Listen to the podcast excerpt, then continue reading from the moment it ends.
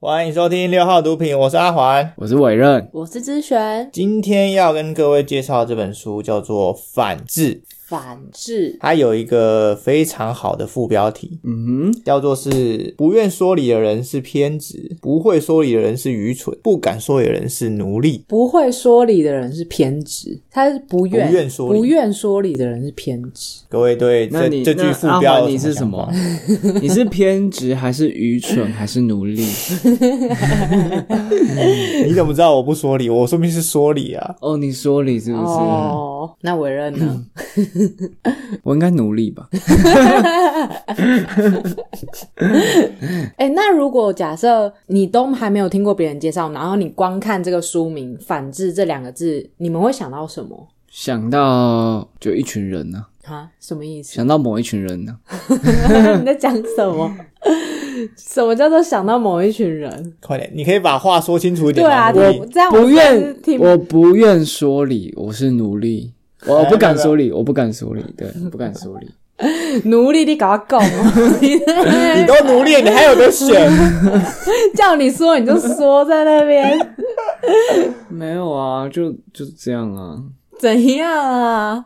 啊，不然你先跳过啊。阿华，你先说。没有人推荐我的话，我看到这本书的书名，反制呢，觉得这本书可能是在讲述就我们现在所学的一些知识啊，那其实还有很多不同面向的切入点可以参考。我觉得这本书可能是在讲这些，嗯那承认说的那群人到底是什么东 西？某群人反制，对啊，反制是什么意思啊？反制反制就是愚蠢啊，愚蠢又偏执。哦，你是说这群人就是反智慧的意思吗？对啊，那个智不就是智慧吗？好，那这本书的主轴呢，主要是在讲一个重点——批判性思考。你对于这个批判性思考有没有什么想法？批判性思考，我觉得可能就是比较不会去看全面的，就是事物吧。就是当你在看一只会个看事某物一的面时候，对你只会看某一面，然后你就嗯批评它。嗯，嗯，批判性思考是说，你接受到事情或资讯的时候，你有没有能力去怀疑它，还是是这样只是全盘接受它？这是批判性批思考判性思考是这个意思、啊。嗯，对，其实委任说的已经八九成相近。可能好几年前看到批判性思考的时候，我自己觉得，哎，我超会批判性思考的。然后那时候很常我的一些行事作为，就是会因为反对而反对，我就会各种去质疑对方说的话。你现在哎，还是啊，说不定是有对啊，可你能是这现在样还。你现在还啊是这样子你总是讲话的口气都让人觉得你就是在质疑别人。所以这其实有跟批判性思考的精神有一点点类似不，是你那就是死要 面子。但啊是你我真是的是死北蓝，硬要质疑别人。我是在这也是批判性思考的一个好面啦好啦向，好啦，就是好啦比较不好的那个面相。我还查一下维基百科，这个是比较偏那种弱性批判性思 考，我以为你说弱智批判性思 考弱性。哦，就为了反对而反对这样。对他为了要达成某些目的，或者是硬要专取别人他所提出的论点的漏洞嗯而进行的抨击。但我们现在这本书要教的并不是这种弱性的批判性思考，而是比较高级的。哦，好期待哦！ 你的我们嗯好来看期一下啊待，多好高级，假哦。我也觉得， 有听出一丝敷衍吗？ 没有啦，真的期待啦，因为这本书其实那时候你买了，我就很讶异，因为我其实本来我这本书也在我的清单当中，哦对，但我想说，是哦哦那你都要讲了，那我就不买了，这样。好，那这所谓高级的批判性思考呢，所着重的目的，你说的话必须要有一分证据说一分话，那你必须要保持相对客观的态度哦，不要贴标签。举个例，我们现在很常会，呃，因为我们现在资讯很发达嘛，那我们很很常接收到一些文章，这些文章你可能看过去就觉得，哎，好像说的它有道理哦，然后你就可能全盘就接受了。然后还转发，就是长辈都这样 啊，对对对看，到一些很瞎的文章那边转发转发，哦， 所以你会常常收到你的你妈啊或者对是啊谁的转发，这就是反制啊，这就是典型的愚蠢。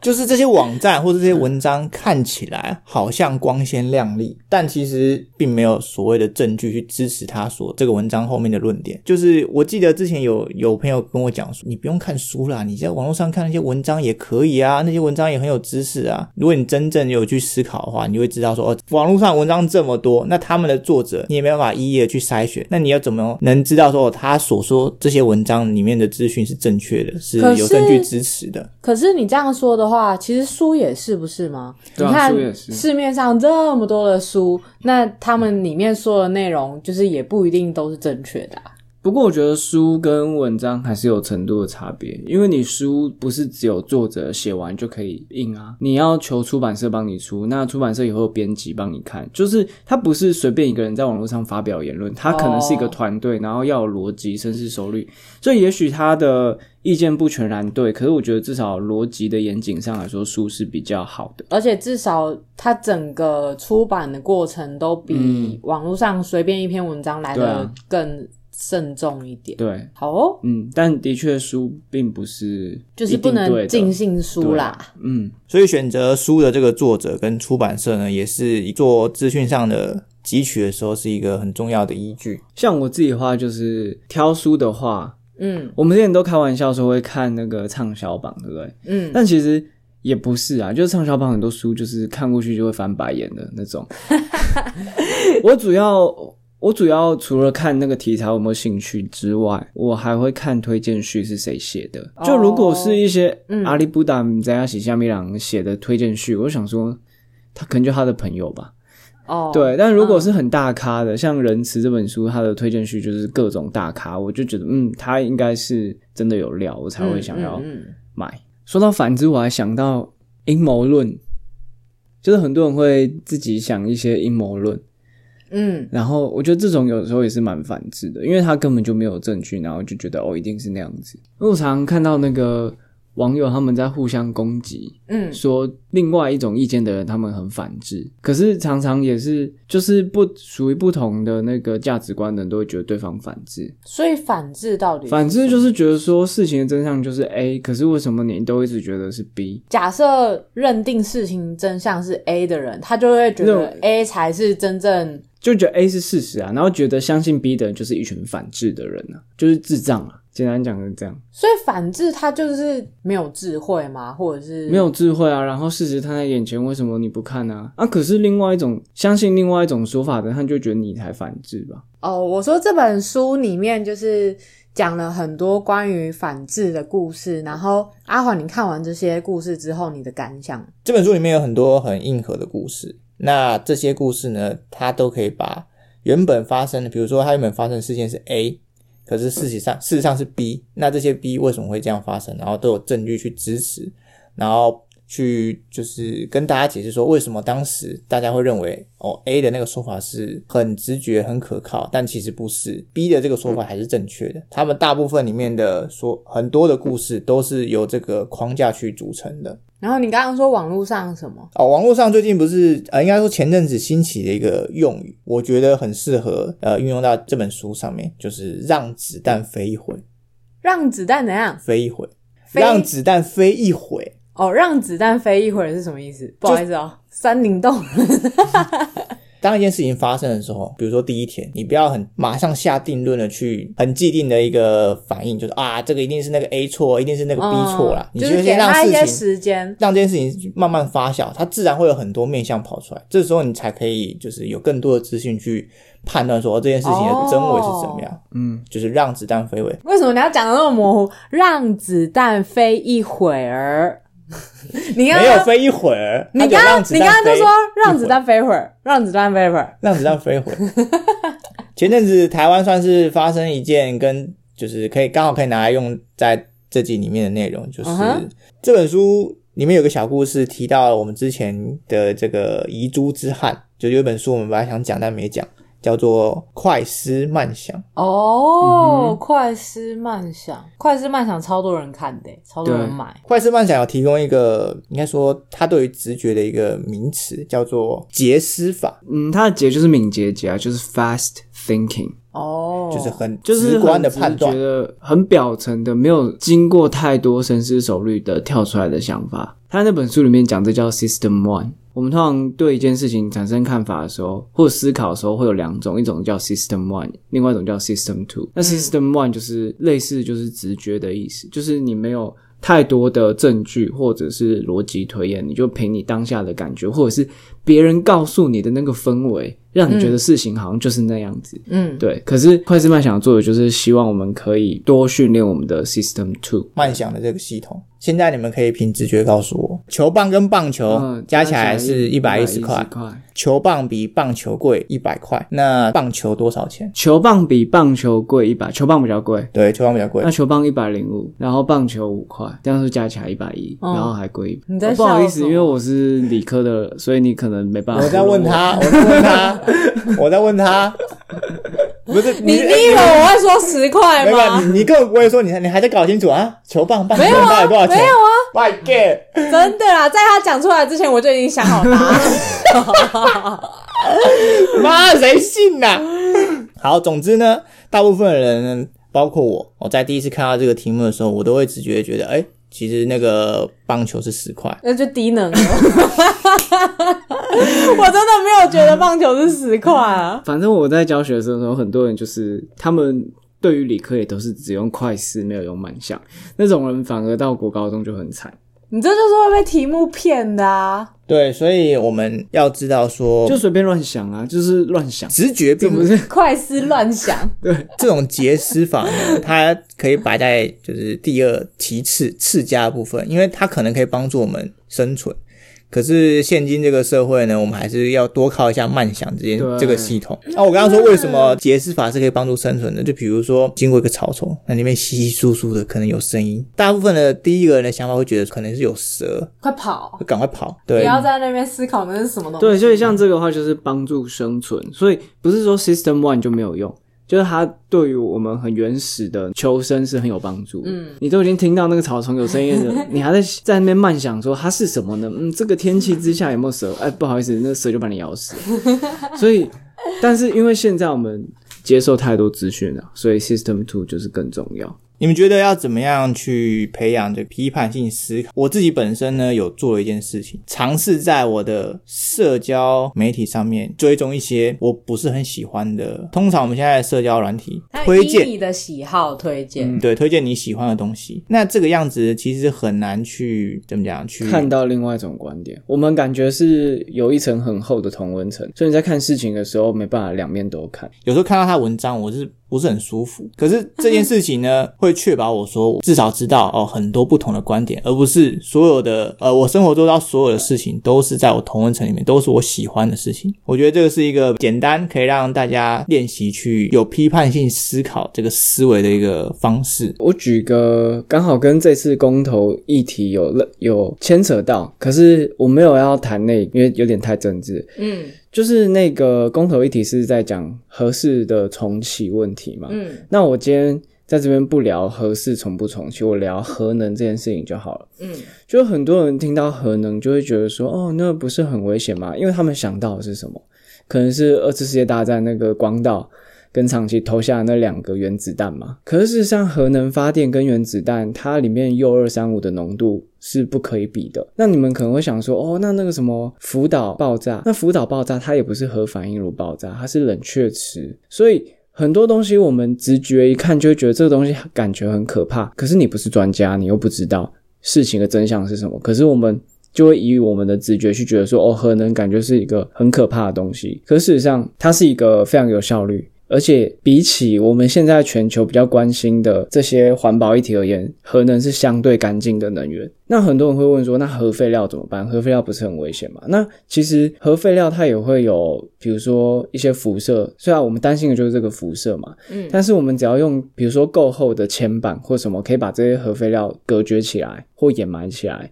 基本上就不会有问题。那大家就会觉得说，哦，那你可以把那些辐射降到零吗？那这也是另外一个很反制的问题，就是说你没有学过科学的话，你就会不知道说原来我们现在本身就已经被各种辐射，太阳有辐射啊，辐射就是一定会有的东西，不可能降到零。可是他就会要求说，就会有很反制的人问核能专家说，那你们可以把核废料的那个辐射降到零吗？这是，但是这是不可能的事情。就是宇宙只要一诞生，就会有宇宙背景辐射，所有你现在铺入到所有的能量都有辐射。但是就是核能这件事情，是我看到算是蛮反制的，就是很多人会马上就啊、反核反核反核，可是根本他们根本不知道他们反的是什么东西。就很容易被哄骗的，就是政党发出什么四不一没有的一个很顺口溜啊啊，降价好像很顺啊，大家都是全部支持，无脑支持。嗯而且你说到这个事情哦，我们之前有在讨论，我们三个私下有在讨论一件事情，就是呃，这个知璇他说他很不喜欢，我他觉得哦，手机放在旁边会有辐射，会对身体不好这件事情，你记得吗？你现在依然还是相信这个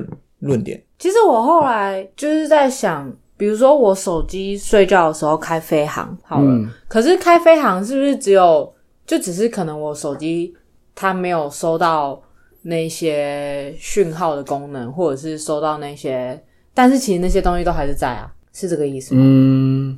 没有，他就是把他接收电磁波的那个接收讯息的那个东西阻断，就他不接收。所以为什么搭飞机的时候要开飞航，就是因为他不要让额外的电磁波的这个波频去干扰飞机的通讯。嗯，对，所以对的确但是把它关掉的。但是把它关掉，但是可是电磁波还是在啊。那个电磁波是手机的电池啊，那你只要有电池，一定会有电磁波，就好像你旁边放一个电灯好了，电灯里面有电线，电线旁边也会有电磁波，哦，而且光本身就是一种电磁波，嗯，对，所以基本上你开飞航，你担心的问题就会就基本上是不可能发生。我觉得有时候是心理层面的作用大于实质上。嗯对啊，但不能说心理就没有影响啊，就是安慰剂效应，大家都知道啊。嗯安慰剂效应是真的会影响生理的，所以像手机这个的话，我就觉得不能说完全没有影响，但是心理如果会影响的话，那你就还是把它摆远一点。嗯，对啊好了，我本来是想说这本书刚好提到这个论点，那它有很多证据显示说手机并不会，比如说影响你的身体或是致癌。对，就是就物理学上而言，手机的电磁波能量其实是蛮低的。但如果你觉得你心里觉得手机放在旁边，你心里对就是不高不高兴，就觉得这样就会影响睡眠了不。动对啊，哦，没看咩哦，尴尬掏卡掏卡怪怪哦，你还是拿旁边。对，因为这就是会影响睡 眠。但是你不要告诉别人，你你手机放旁边，你会致癌啦，你是没健康哦对，因为啊。如果没有证据的话，这样就是一种反制。所以，我们如果要参加这个公投的话，我们还是要好好的做好功课，知道自己在投什么，不要就是只因为政党然后就去投，不要觉 为什得么核能就是不好，就 就为什投么反对我们之这类的。集讲到最后就变成在讲公投？不过我觉得政治议题常也是，就是蓝的会骂绿的反制啊，绿的会骂蓝的反制啊。我觉得这真的是这样，也是哦啊，对啊，是不是就是要不要轻易的下定论？很多事情就是让子弹飞一回。在二次世界大战呢，也发生了一件故事。美国跟日本呢，在抢这个太平洋上面的制空权的时候，借由他们这些飞回来的飞机，呃，战损的飞机去调查说这些弹孔的这个位置跟分布，看能不能找出，比如说日本在攻击飞机的时候的一些弱点。可是他们发现一件很奇怪的事情，就是飞机上面不管是什么机翼啊，还是机尾啊，都有很多弹孔，可唯独就是引擎呢，驾驶舱完全没有弹孔。美军的分析小组呢就做了一个报告说，这件事情不用理会啊，我们只需要专注的去发掘其他弹孔位置，然后去分析说他们在哪边发射的，那他们子弹是怎么样，会怎么样去影响到我们美国的这个飞机。可是这边就存在一个反制的行为。其实事实上呢，为什么会没有？一些弹孔打到这个引擎跟驾驶舱里面，真正原因是让我猜，你刚刚一讲，我就觉得他应该是是故意的吧？就是故意不打引擎跟驾驶舱吗？嗯，对哦，嗯，对哦，嗯，事情的真相是，如果有弹孔打到这个驾驶舱或者是引擎哦，的我话，知道了，好，那你讲，因为 是怕很怕被我讲对，你讲啊你讲啊， 不是因为如果你打到引擎或驾驶舱的话，比如说它就会你打到引坠擎，落它就直接坠落或整个爆炸，你根本找不到残骸啊！啊嗯你能找到残骸，这就是幸存者偏差嘛？没错，这是幸存者偏差，因为你没能错回到这里，有弹口给你检查的，都是那些安全降落到你的基地的、啊，那不就是驾驶舱跟引擎都没被损坏吗？哦，这就进像是呃，在考古学上也有一个这种幸存者偏差的，比如说连历史学家都犯了错，嗯，就是他们会称某个时代叫石器时代嘛。嗯哼，对，但事实上，石器时代只是因为他们那时候的石器是可以保存到现代而被考古挖掘出来，可是搞不好他们那时候用的都是木材跟竹子对做的，只是那些都腐哦烂。可是我们下直觉会觉得，哦，石器时代是不是他们都呃都是用用石石头头做的东西？器哦具，但不是，可能只是少少，他们事实上用别的东西更多。 对，所以这就是、嗯也是也是幸存者对偏差啊的一，对种。啊，对啊。帮助各位补充阿任说的这个故事呢，在人类大历史里面有详细的介绍。对， 那我们这个凡社第一集呢，先到这边，后续还有很多更精彩的内容，啊我们就下一集再补哦好充。期待哦， 好期待你的下一集，你可不可以真诚一 点？我很期待你的下一集啊，好，那就先这样了，大家拜拜。拜拜。